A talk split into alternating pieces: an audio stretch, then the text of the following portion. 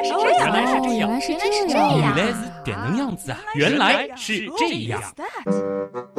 欢迎来到原来是这样，各位好，我是旭东。大家好，我是子琳。挺难得的，节目的评论区比节目本身更加有味道。你是说上一期节目吗？，对，上一期就是这样。更加有味味道啊 是什么样的味道呢？挑了几条和大家分享一下因为上一期我们讲的是人为什么会撒尿嘛，嗯中间有一个很重要的品尿环节。哎呀，没想到啊，这个我们的鉴赏家们纷纷浮出了水面。哦，有人说，我尝过一点，味道非常咸，但一点都不甜。哟，这个人是吃口很咸吧？不知道。还有一位呢说，回不回甘我忘了，我只还记得是咸口这个人是很久以前尝的。啊。对，下一位，喝水的多少会影响咸淡，基本上呢比较接近咸的汤，新鲜的尿还有点点香味儿。你发现这个是，嗯，就是会比较是吗？对有的可能而且你看它能够有一个关联，对吧？喝水的多少会影响到最后的这个味道大。家真的会多次的尝自己的尿吗？太厉害了！还有一位呢说，还真别说，真有一丝丝甜味儿。当然，他打了个括号，就是说，也可能是心理作用吧，毕竟是先听的节目，这个所以这一位是因为听了节目才去喝的吗？很有实践。我的天呐，旭东，你带动了一波 这个的潮流，合适吗？当然，我希望大家啊，如果说是要去尝试的话，还是一定要记住是那个中段啊。我以为你说最好不要轻易尝试，哪知道要尝中断。我建议大家就是知道一下就好，吗？好吗不是所有的事情都需要充满了好奇心，不是所有的事情都一定要亲身去实践，有的事情听一听别人说的。也就够了，好吗？像闻闻香味这种，我觉得可以，嗯是不是？是是啊是，，那所以今天这个开头意味着我们还要继续和大家一起来品尿吗？我们说这个品尿也好，撒尿也好，这里的这个尿其实它是做名词使用的，嗯对吧？我们指的是尿这种东西，但其实尿这个字儿，它本身其实还有动词可以使用，哦，对，尿尿。那今天我觉得就可以和大家来聊一聊尿这个动词。你别说啊，撒尿这个动作虽然每天都要做好几次，嗯，但是这个背后的生理学过程到底是怎么样的？对，你要真问我，我还一下答不上来。是啊，所以今天的重点其实是我们的泌尿系统，哎，你找到关键了啊！我们上次说过，水离开人体的途径啊、除了走下路的，主要是尿液和粪便，那其实还可以通过汗液，包括呼吸本身。同时呢，黏膜这些地方可能会蒸发掉一些。当然，其实硬要算的话，流血啊，意外的这种流血，或者是不意外的规律性的流血，它也是一种水的流失。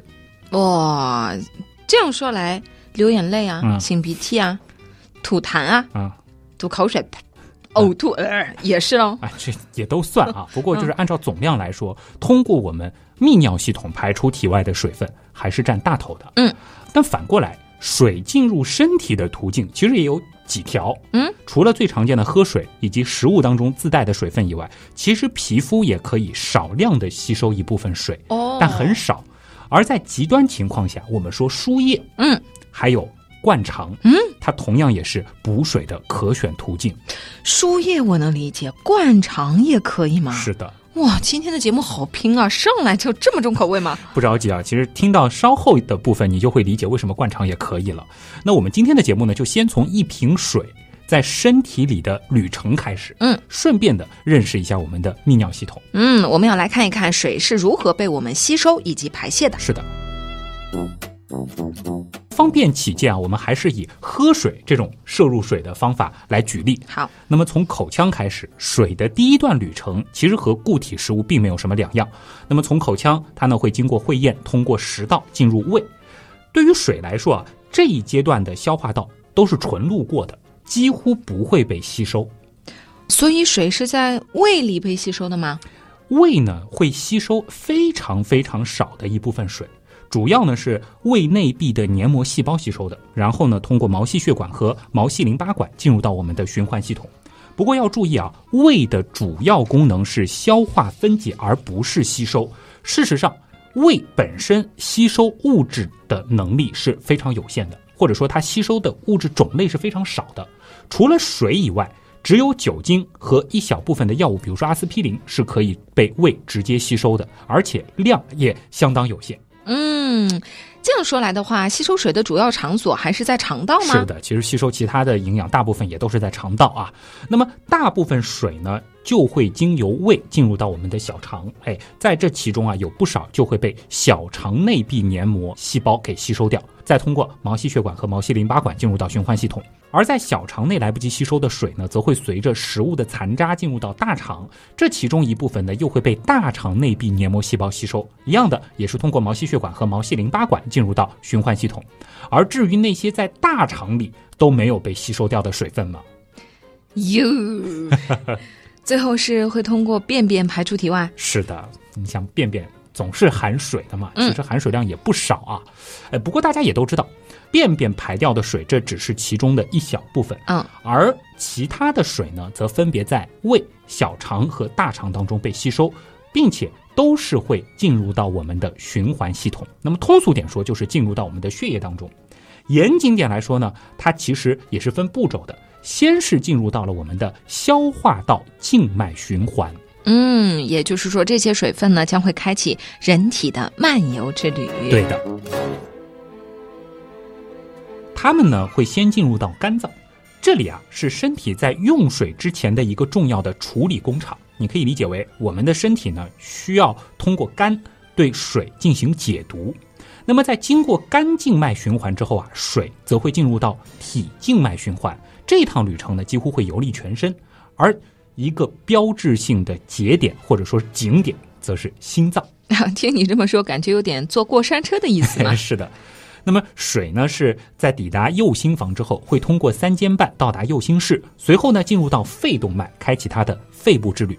在肺毛细血管当中，有一小部分水会通过呼吸排出体外。啊，这部分内容其实可以回听一下今年的肺炎系列。是的，那么湿润的呼吸道同样对我们的生存是非常重要的。没有被呼出的水则会进入到肺静脉，之后呢又回到心脏，它呢会到达左心房。经过二尖瓣进入到左心室之后呢，哎，就开启动感十足的动脉之旅。嗯，会从主动脉到动脉，再到毛细血管和细胞，身体的各个部门其实都等待着水的滋养。哎，那如果器官或者细胞已经喝足了水了，会怎么样呢？哎，放心啊，血管呢就像是河流，我们说沿途的居民城市其实既需要取水，它也会排水。大量无法被血液循环吸收的水从血浆当中渗出，成为组织液，经过淋巴循环，再会进入到血液循环。而进入细胞的水呢，一部分水被细胞留着自用，另一部分也会通过毛细血管重新回到体静脉循环。啊，身体之旅进行到这里，我觉得下一个重要的景点应该就是肾脏了，对吧？对，否则它就一直在那儿循环啊。其实呢，我们前面说到，就是从心脏泵出的血液，就是走主动脉的那些水，大约有百分之二十到百分之二十五都会进入到肾脏循环。肾动脉呢是从主动脉分出的，进入肾脏的动脉血，最终呢会被分配进一个个肾小球里。上次其实说过，肾小球啊，它其实是一个个毛细血管团，它呢是由肾动脉的分支形成的。那么上期也说过，肾小球像筛子一样。会对血液进行过滤，而干净的血液呢，则汇集到了肾静脉，回流到心脏，再转到身体各处。啊，怪不得都说肾脏是人体的净化工厂。是的，强调一下，关爱肾脏可绝对不是男士的专利啊。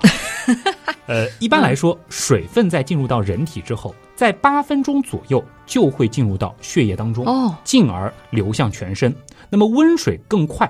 冰水呢会稍慢一些，所以啊，我们经常会发现，在喝热汤之后会满身大汗这种情况。真的是哎，对，喝热汤感觉出汗超级快的。是的，而进入到血液中的水分呢，除了一部分通过汗腺排出之外，一般在两小时内全部都会流经肾脏。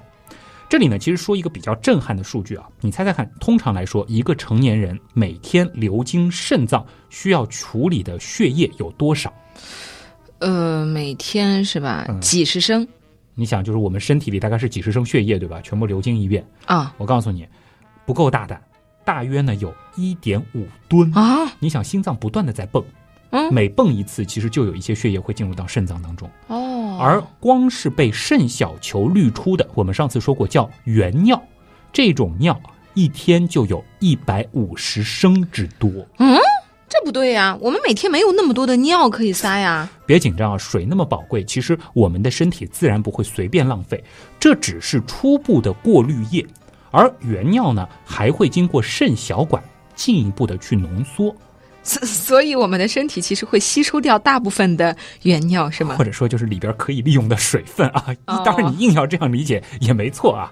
那么肾小管呢是从肾小球引出的，它一通弯弯绕绕之后呢，大约会有百分之九十九的原尿会被重新吸收进身体循环。嗯而剩下的百分之一，我们说这个浓缩的已经很厉害了啊。嗯，纯废物。对，像是尿素这样子的废物，它的浓度实在是太高了，其实就是这个半透膜嘛，这个渗透的作用没有办法再进行下去了，我们呢就得舍弃它们。哦，所以刚才说一百五十升原尿，然后刚才又说了百分之九十九这样的一个数字，嗯那差不多我们一天就会产生一点五升的尿液。对，还记得上一期节目一开始提过的那个大数据嘛，就是人的一生总共会尿多少尿啊，啊？这个数据就是这样来的啊。哦，当然呢，我们说这一部分的尿液，它已经是真正意义上的尿了，会经过输尿管进入到我们的膀胱。要注意啊，尿液进入膀胱的这个过程，它并不受我们主观意志所控制，它会源源不断的进去。我感觉逐渐进入正题了。哎，现在开始正式要讲尿了啊。膀胱是我们人体用来储存尿液的器官。对，一般来说呢，成年人膀胱的正常容量是在三百五十到五百毫升左右，基本上呢就对应了一瓶矿泉水的容积。哎，而膀胱的极限容量呢是在八百毫升左右。通常呢，超过五百毫升时，我们就会因为膀胱壁张力过大而感到疼痛。哎呀，你这一边描述，我一边感觉怎么好像就有种在憋尿憋得慌的感觉。是啊，呃，这里呢，我们就和大家来讲一讲尿意是如何产生的，以及憋尿时我们的生理过程是怎样的。前面说过啊，尿液进入膀胱这个过程是不受控的，但是排出却是可控的。这是因为在膀胱出口连接的尿道有尿道括约肌的严防死守，嗯否则我们就天天往外漏了，对吧？哎呦，哎，那么控制这道阀门的正是我们的大脑。我们呢可以根据膀胱以及外界环境的情况来决定到底开不开这道闸。嗯，总的来说呢，就是尿道的这个括约肌是可以受到我们意识控制的。嗯，那么在泌尿系统当中呢，膀胱的逼尿肌其实也是同样受控的。什么东西？什么东西？逼尿肌，逼尿机是什么？逼迫的逼，其实顾名哦思义就是让尿出来。可以把尿逼出来的那个肌肉。哦，它是在哪儿呢？就是在膀胱的夹心层当中，它是膀胱壁的肌肉层。这个呢是由平滑的肌纤维构成的，它收缩的时候啊，就会使得膀胱的内压升高，压迫尿液排出。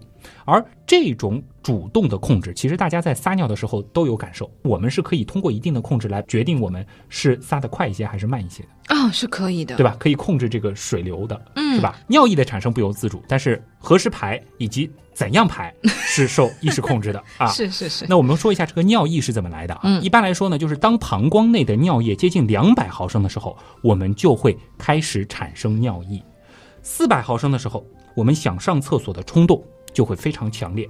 到了五百到六百毫升，除了前面说过的疼痛之外，控制排尿的肌肉会因为膨胀而松弛，啊，所以一不留神就容易漏出来。有有有，而如果膀胱内的尿量超过七百毫升，我们前面说到的逼尿肌就会开始出现节奏性的收缩，应该有这种体会吧？我就仿佛眼前冒出了一个在憋尿的男子的样子，就是 你知道，就是蜷缩着身体，是，然后就是这种收缩，其实就会使得你可能需要非常小心的控制着身体，免得自己就尿裤子了。嗯，这种时候你知道的，一般脑子里就只有想说，我、什么时候能让我去尿尿？我什么时候能找到厕所？真的就一片空白，对很痛苦。嗯，大家都是有故事的人，看来。其实此时距离你八百毫升的膀胱极限只剩下不到一百毫升的额度。啊，那么以上这些身体感受所对应的尿量啊，我这里倒真的推荐大家记一下。为什么呢？就是如果在长途车上一时半会儿等不着厕所，已经实在憋得慌了，你可能会想通过一个容器来解决，一定注意要留足容量。啊，懂了吧？找一个八百毫升的 矿泉水瓶，基本上比较安全，是非常重要的。对，要不然的话，万一你准备的是三百五十毫升的小矿泉水瓶，然后你到了一半急成那样了，肯就定是不够。很嗯，很尴尬的 是吗？嗯，也很难半路就是对，有卡的时候住真的很痛苦。是不是聊歪了？我们再说回来啊，我还是有一个问题，嗯就是如果说找不到厕所，也找不到可以撒尿的地方，甚至是容器，那我怎么办？就达到八百毫升，还是会出现这种情况的。嗯，通常的结果呢，就是尿裤子，哦，而且考虑到这是将近一瓶半矿泉水的量，这种时候想不引起周围人的注意，应该很难啊。哎呀，这简直是社会性死亡啊！是。那为什么一直说活人也会被尿憋死呢？上期节目其实留了这样的一个问题啊，是的，这其实可能对应的是一些特殊的情况，比如说啊，结石堵住了你的尿道，啊、又或者尿道狭窄、尿路感染，甚至老年男性的前列腺增生，总之都会造成排尿困难，也就是说想尿尿不出。还有极端的情况，就是在憋尿的时候啊，恰好是遭受到了严重的外力重击，嗯，这种时候呢，可能会导致你的膀胱被撑破。哦，就是它本身其实并不会造成这个问题，一个是你本身就有什么疾病，对，这个另外一个就是。你的膀胱已经撑得很大很大了，对，，然后正好很脆弱了。遇到了一些突发情况，哦天哪！这就是所谓的憋爆了。哦，我记得去年有一则新闻啊，就是飞机上有一位老先生，他忽然就是出现了这种排尿困难，无对对对法排尿，然后最后医生是自制了那种穿刺吸尿装置，好像我记得是亲自用嘴去吸，是的，吸出了将近八百毫升的尿液，这个老人才转危为安啊。我记得那个新闻出现以后，很多人也是致敬医生啊，觉得对对呃这个行为也是很伟大的。那么，如果说刚才说到的那种情况，憋尿憋得很急，然后受到外力冲击，这个膀胱撑破了或者就是根本尿不出，最后破了。啊，怎么办？如果是单纯的破裂，其实它不会立刻危及生命，但是呢，如果导致腹腔感染，引起腹膜炎，这个情况就很危急了，这是真有可能要命的。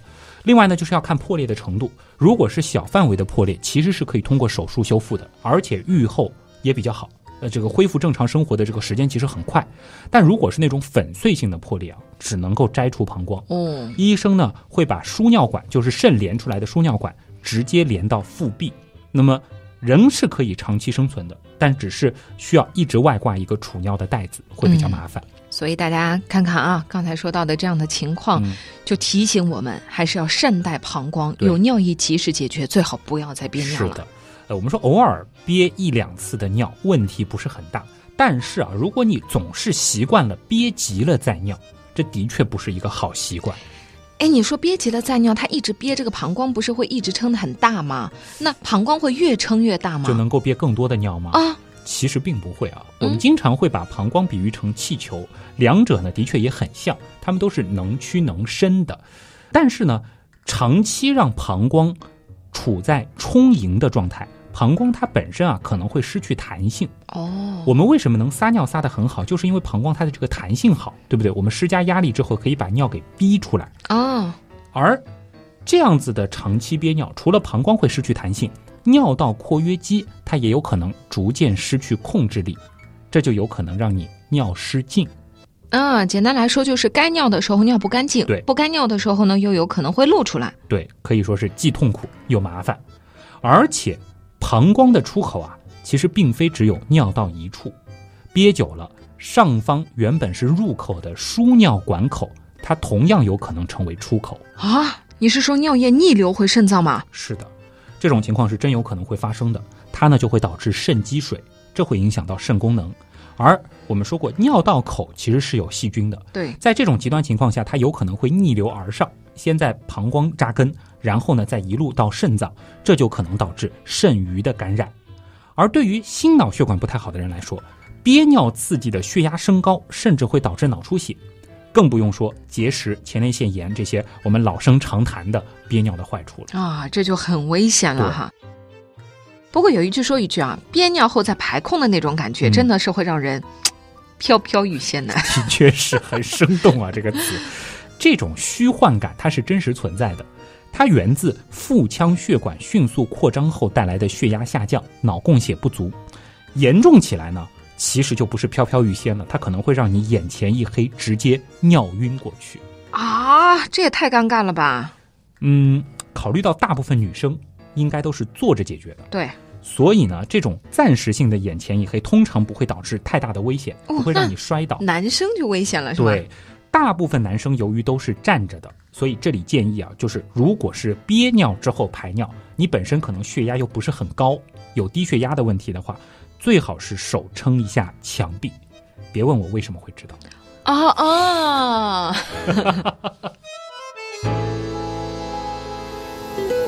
脑洞太大，休息一下。如果听节目不过瘾，你也可以去我们的微信订阅号逛一逛哦。与节目有关的更多知识干货，每周节目的 BGM 歌单，还有趣味猜题闯关都在那里了。微信订阅号搜索“刀科学”，刀是唠叨的刀哦。其实吧，你打“刀科学”的拼音也是可以直接搜到的。嗯，我怎么就没想到呢？哎，记得前面你说过啊，水喝下肚子以后，差不多两个小时里面就会全部流经过肾脏。嗯，那为什么有时候心杰喝了一大杯水或者咖啡之类的饮料，很快就有尿意了，而且量还不少呢？哎，这其实是一个很有趣的问题啊，我们可以分成两部分来试着回答。我们先来聊一聊，就是喝进去的水最快多久会变成尿？嗯，然后呢，再来聊一聊所谓的利尿成分。哦，对，前半部分呢，最简单的回答是最快二十分钟左右，喝下去的水就可以产生尿。啊，这么快吗？当然了，会有很多种情况，我们既要考虑个体新陈代谢速度的差异，还要考虑，比如说你一次性到底喝了多少水，你喝水时的气温。那杯水的温度以及你是否在运动，其实都会影响到就是水到尿的这个速度。尤其是什么呢？就是在所谓的牛饮之后，一下子喝很多，一下子喝了一大杯，进入血液的水分一下子增多，流经肾脏的时候啊，肾小管的吸收压力就会增加，来不及吸收就急匆匆的排进了输尿管。哦，所以这个时候尿的颜色往往就非常的清淡。对，那至于水温、气温、运动和产尿速度的关系呢，则主要是由于汗液的流失，这就相应的减少了本来会进入到肾脏的水分。呃，那你前面还说了利尿成分啊，嗯这个是怎么一回事呢？哎，我们以咖啡因举例，因为我们刚刚说的咖啡和茶其实本质上都有这种东西。咖啡因被消化系统吸收之后呢，会进入到肝脏，在这里呢，它会被分解成三个初级代谢产物：百分之八十四的复黄嘌呤、百分之十二的可可碱和百分之四的茶碱。其中的可可碱，它呢是属于磷酸二酯酶抑制剂，通过增高血管平滑肌细胞内的 CMP 含量而具有扩张血管、增加尿量的作用。哦，它的作用就类似于是把管道变粗了，嗯所以液体就更容易流出来了。对这是一方面啊。与此同时呢，咖啡因和肾小管及集合管的抗利尿激素是可以结合的，抗利尿激素、啊这种激素是干什么叫用的？ADH 啊这种激素。嗯，呃，简单来说呢，就是当体内的水分比较充足的时候，这种激素的分泌就会减少，这就可以让肾脏少回收一点水分。而当体内的水分不足时，我们是需要尽可能的去榨干每一滴可用的水。对，而这种激素就会增加。那我们前面提到的牛饮食，其实体内的这种激素也会减少。啊，怪不得叫抗利尿激素。对，那我们前面说过啊，咖啡因呢可以和肾小管及集合管的抗利尿激素结合，这样一来啊，就是真正的抗利尿激素它就找不到合适的受体了。嗯，肾脏对于水的重新吸收也就减少了，那么尿量自然就多了。另外，很多时候我们喝咖啡或者喝茶的目的都不是为了摄入水分吧？当然了，甚至根本是在我们不想喝水的时候，可能额外的还来了杯咖啡啊、奶茶啊之类的。啊，所以这个意思是我们喝这些咖啡喝茶等等，它可能是额外喝了很多的水。是的，那由于这种额外的大量补水，这也会引起我们体内水分渗透压的降低，那么水分呢就更容易被滤出。当然了，其他的一些所谓的利尿食物啊，还有利尿药，在原理上呢还是有所不同的。有的呢是可以抑制氯离子的主动转运和钠离子的再吸收，结果呢原尿当中氯化钠浓度就增高了，渗透压提高，水分呢也不易扩散外出。这就使得肾脏浓缩尿的功能受阻，从而呢产生强大的利尿作用。总之呢，就是尽量不让身体再重新利用原尿里的水分。是的，大体上呢都是针对肾脏的不同部位，通过调控钠离子、钾离子、氯离子等等的交换，调节两边的渗透压差，加快尿液进入到膀胱的速度。当然，这里要友情提醒啊，就是坐长途车前千万不要咖啡、可乐之类的猛喝，甚至还猛吃西瓜。非常好的提醒啊！是，嗯，旭东说的时候，脸上的表情让我感受到了他是有惨痛教训的。就我就就和大家说吧，就我人生憋的最惨痛的一次，就是那次在土耳其，嗯是从那个就是坐热气球的那个地方去首都安卡拉的那个路上，嗯，他们沿途就是没有那种中途可以下来的撒尿的地方。所以你憋了多久？呃，三个多小时吧，脸色到最后都发青。还喝了啊咖啡吗？对，就是喝了可乐，当时喝了一一升可乐，哦又热嘛，喝了一升可乐，所以憋了三个小时非，常恐怖啊！这个不提了，不提了。好了，接下来的这个部分，可能啊，听节目的女生们不会特别有共鸣，嗯但是呢，男生应该都会有类似的经历。你该不会是要说如何在撒尿时对准马桶吧？说实话，这个真的太难了啊哦，！是吗？很难吗？我们想一想就知道了，嗯就是这条抛物线，对吧？它的落点和哪些因素相关？嗯，水流的速度、水管的粗细、哦，水管口的直径、嗯，离地的高度、水面的高度，其实都相关。是而且这还是一个需要动态调整的过程，所以在这里也希望广大女同胞可以理解一下男同胞的苦衷啊。那么最理想的情况啊，还是在家里安一个小便桶，亲测。我们家的每个厕所都安了，真的是可以大大减少家庭矛盾。所以我们已经从一个科普节目变成了一个生活家装修节目 这个家庭矛盾调解类节目是吧？哎，但是我觉得还有一个办法呀，就是男生为什么不能坐着尿呢？这倒也是一个办法啊。但其实对于很多男生来说，尤其是清晨起来的第一泡尿，以大部分马桶的结构来说，说真的啊，没有办法坐着解决。嗯，我感觉好像有有深意啊，大家自行体会吧。懂就行啊，不懂也没有关系啊。哎，那么除了姿势和工具之外，哈，男生女生在尿尿的时候还会有什么区别呢？其实呢，我想说的是，这是正题啊，就是一种很特殊的感受，偶尔会出现，就是所谓的尿完之后不由自主的一抖。哎，我以前觉得很多这样一抖都是为了甩干净，哎哎，我说的不是这个，啊，我指的是一种全身性的、无法控制的条件反射，它有个俗称叫尿颤，哦颤抖它还有名字呢。对，而这种情况呢，其实啊，女生偶尔也会经历，但是呢，男生会经历的更加频繁。嗯，而且小孩其实经常会经历，只要带过孩子的，你就他就是即使穿着尿布在那里，你都能看出他小便了，因为他只要嗯那样一抖，哎你就知道他小过便了。对嗯，这是为什么呢？这很有意思。但是很遗憾的告诉大家，虽然这个现象其实在高中生物老师讲条件反射的时候就有可能提到过，但是呢，它产生的原因以及具体的生物学机制依然是处在未解之谜的阶段。现在能比较确定的是，这和膀胱以及所对应的神经系统有一定的关系。哇塞，竟然撒尿都能撒出个未解之谜来是啊厉害了！那么现在有没有什么推测呢？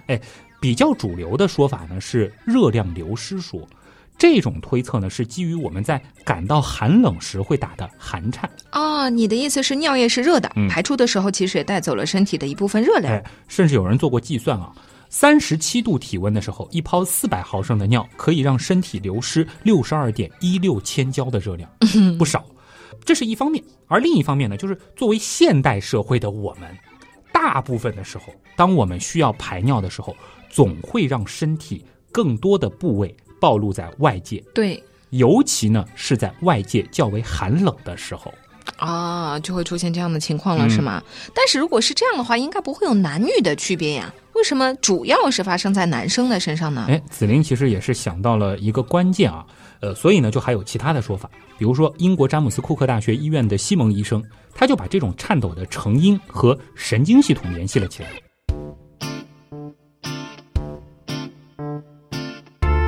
排尿的过程呢，是由自主神经系统，我们叫 ANS 负责监督的，这是脊椎动物的末梢神经系统。也是许多自动调节机能的控制中心，比如说体温和心跳等等。但你前面不是说了排尿是可以受意识控制的吗？没错，这是因为在我们决定撒尿之前，这套系统呢其实还受控于自主神经系统的副交感神经系统和交感神经系统。但是啊，撒尿的这个过程一旦开启，你可以试试看，你能不能再憋回去？哦，很难。对，非常难啊。前面说过，膀胱的充盈它会导致尿液的产生。具体来说呢，膀胱壁上那些微小的千张感受器会探测膀胱的扩张程度，并且呢激活位于脊髓的底神经。作为回应啊，副交感神经系统呢就会发出信号，让膀胱壁紧缩。就是嘘，可以准备尿尿喽。哎，差不多就是这个意思。那么前面其实也细数了憋尿的坏处啊，所以呢，这个时候比较明智的选择就是快一点找个厕所解决你的内急。是的。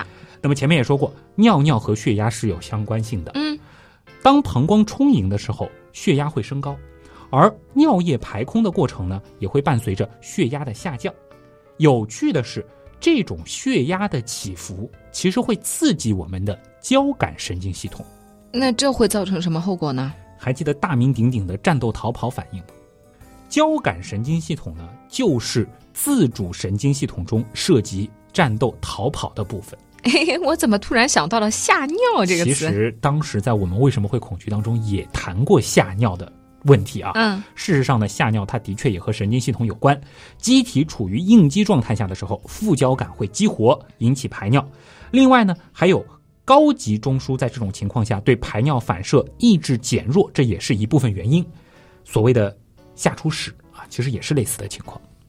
还有下出屎的？对。这其实就是我们身体本来可以控制的这些阀门，哦，人僵住了就不管这个部分了，下面就不管了啊，嗯啊，当然有点扯远啊。那我们前面说到，排尿时忽然下降的血压会让交感神经系统释放一种名叫儿茶酚胺的神经递质来调节平衡。哦，这有可能就是尿颤的原因吗？西蒙呢是这样推测的，但是具体的原因还没有办法确定。但是啊，有可能是两个神经系统因为相互作用产生的一种小故障。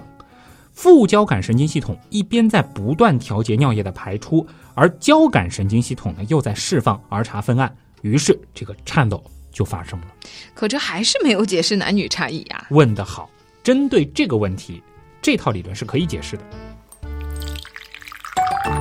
西蒙博士认为啊，恰恰就是男性和女性所不同的。小便姿势，嗯，男性通常采用的站立式小便，这就有可能会加剧血压的下降啊！神转折呀！哎，当然了，我们还是强调一下啊，这只是假说，而大家呢也可以看一看，这种情况是不是更容易发生在憋尿后迅速排空膀胱的时候？嗯，是的。嗯，当然还是那句话啊，尤其是男生，其实女生在一些特殊情况下也可能是站姿的。记得扶好，原来是这样，就是这样。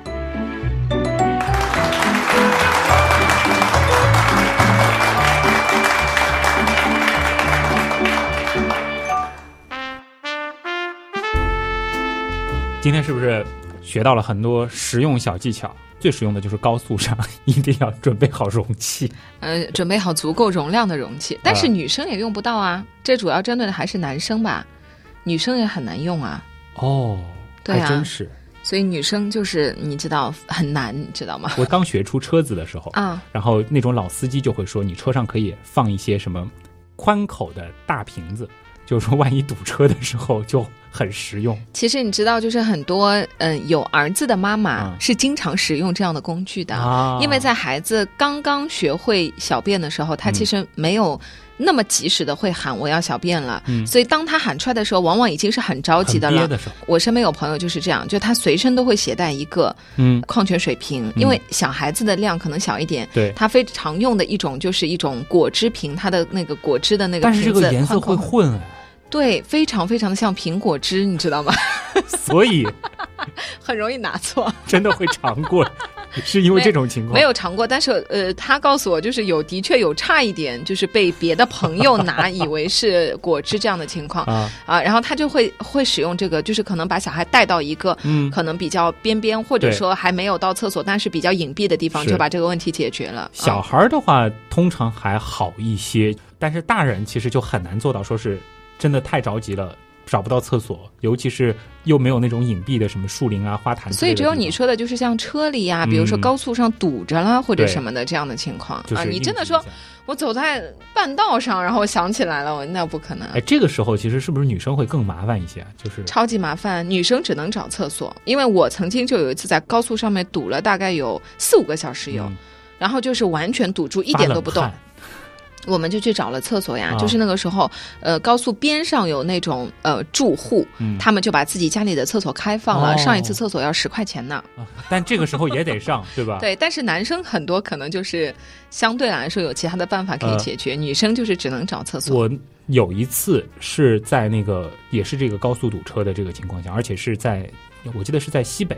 然后很难找到这个路边的停车，而且没有灌木，你知道吗？就两边都很荒凉。最后是什么办法？就是车上找了好几把伞，临时搭建了一个伞阵啊。然后就是让一些特别着急的女生去解决。去哪里？路边啊。不提了，反正反正这真的人有三急，这个也很正常。但是这个情况就是像我去西藏的时候是经常会遇到的，嗯，因为你在西藏就是去很多的这个路，它周围都是没有，甚至你遇到了村庄，村庄里都是没有厕所的，嗯，然后你就需要适应当地的这样子的，是不是扯远了？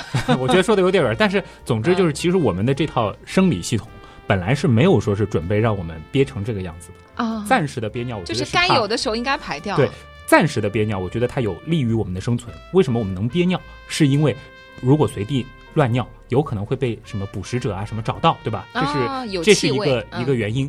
但是这个好像我们原来并不会说是要憋成这么极限的情况下才排空。但是今天这期节目，我觉得有一个很神奇的效果，就是因为你主讲，我不知道你有没有这个感觉，想尿尿。对，因为往往就是当你集中精力做另外一件事情的时候，你可能会感受不到自己要小便。但是当有人一直提醒你，比如说像我睡前，我就会想。啊，我要不要去上个厕所？然后这样我就能安心的睡觉了。你只要想到这句话，你一定会感觉自己是有尿的。然后今天整期节目你一直在提憋尿、憋尿、憋尿、憋尿。好了，我们 就是明明你知道吗？我就觉得我根本就一开始没有尿意，但是在你反复强调这句话之后，我就有一种就是尿意袭来，好像自己憋尿憋了很久的感觉。哎，这个也是个很有趣的问题，可能可以让冰峰来解释一下。我估计是和什么镜像神经元啊 类似这样子的这个原理相关。所以很多的朋友可能在听这期节目的过。过程中，或者是听完以后，就需要去处理一下这个问题。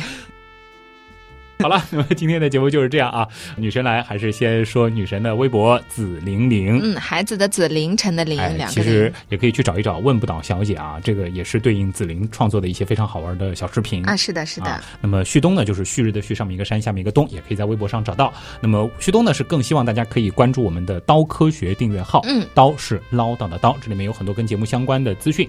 那么同时也是我们原品店啊，我们的周边店的入口啊。对，原品店挺好玩的，各种各样的道具。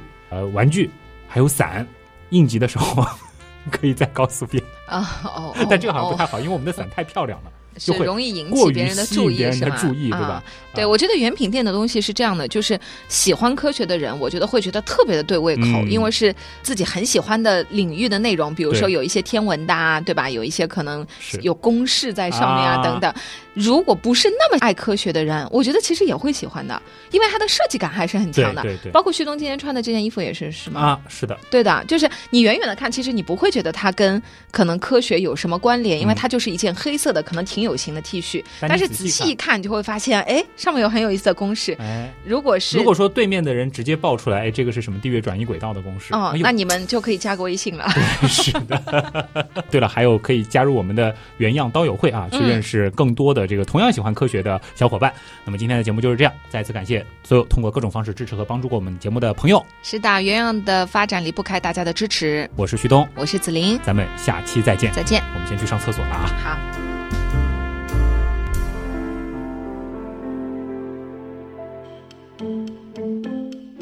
这种情况是不是更容易发生在憋尿后迅速排空膀胱的时候。是的，当然，我这句是的，是不是也暴露了什么？对对对，再来一遍啊，好。